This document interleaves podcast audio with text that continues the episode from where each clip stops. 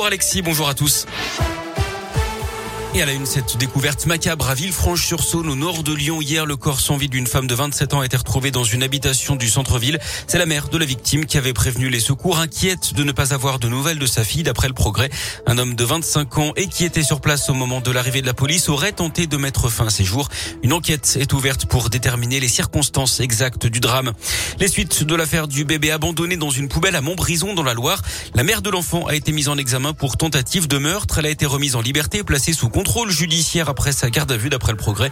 Cette femme de 21 ans s'était présentée d'elle-même à la gendarmerie et avait reconnu les faits.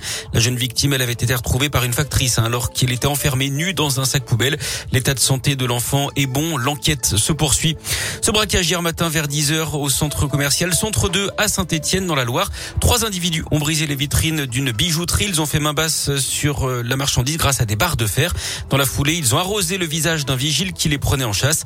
Les voleurs sont toujours en fuite l'heure actuelle. On ne connaît pas le montant du préjudice. Une enquête est ouverte pour vol à main armée. Dans l'actu également cette soirée spéciale hier soir sur TF1 avec 8 des 12 candidats à la présidentielle réunis en plateau. Il a notamment été question des retraites. Emmanuel Macron et Valérie Pécresse veulent la fixer à 65 ans. Yannick Jadot veut lui conserver l'âge de départ à 62 ans, mais avec des critères de pénibilité. 62 ans également pour Anne Hidalgo. Marine Le Pen propose de son côté de l'adapter en fonction de l'âge auquel on a commencé à travailler. Concernant la guerre en Ukraine, Emmanuel Macron est revenu sur la responsabilité de Vladimir Poutine et de la Russie dans l'invasion. Il a expliqué hier qu'il fallait déjà préparé la sortie du conflit alors qu'il devait encore s'entretenir avec le président russe. Il n'exclut pas non plus un embargo sur le pétrole et le gaz russe, ce que propose également Yannick Jadot.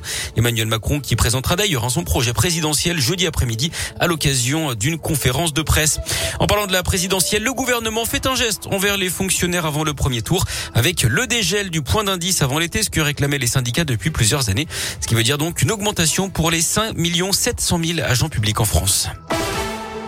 Du sport et du rugby, Damien Penaud de retour pour préparer l'Angleterre avec le Grand Chelem en jeu.